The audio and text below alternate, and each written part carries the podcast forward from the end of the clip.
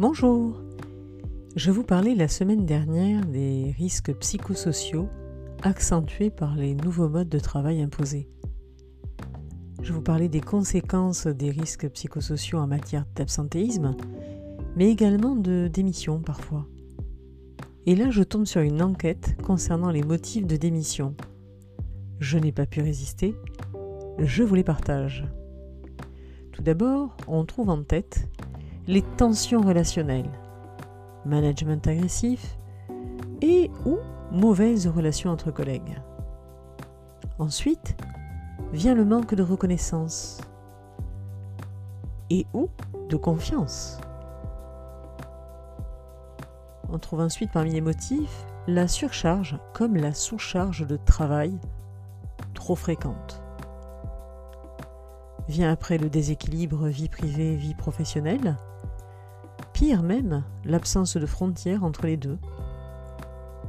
Suivi de challenges inatteignables, comme l'absence de challenge aussi. Et enfin, l'absence de vision d'entreprise, de perspective, d'avenir. Mais également, on trouve à côté de cette absence de vision d'entreprise l'absence de sens pour soi dans sa mission. À la lecture de ces motifs, bien évidents, déjà vécus personnellement ou par un de nos proches, renforcés par l'effet Covid, me vient la conviction qu'il faut se mobiliser, manager comme collaborateur. J'ai envie de vous proposer tout d'abord respect, simplicité, empathie. Je souffle juste après confiance et engagement. Troisième point, anticipation et planification des tâches. Quatrième, entretien de moments de pause et même de moments de rupture. Voilà mon programme en quatre points.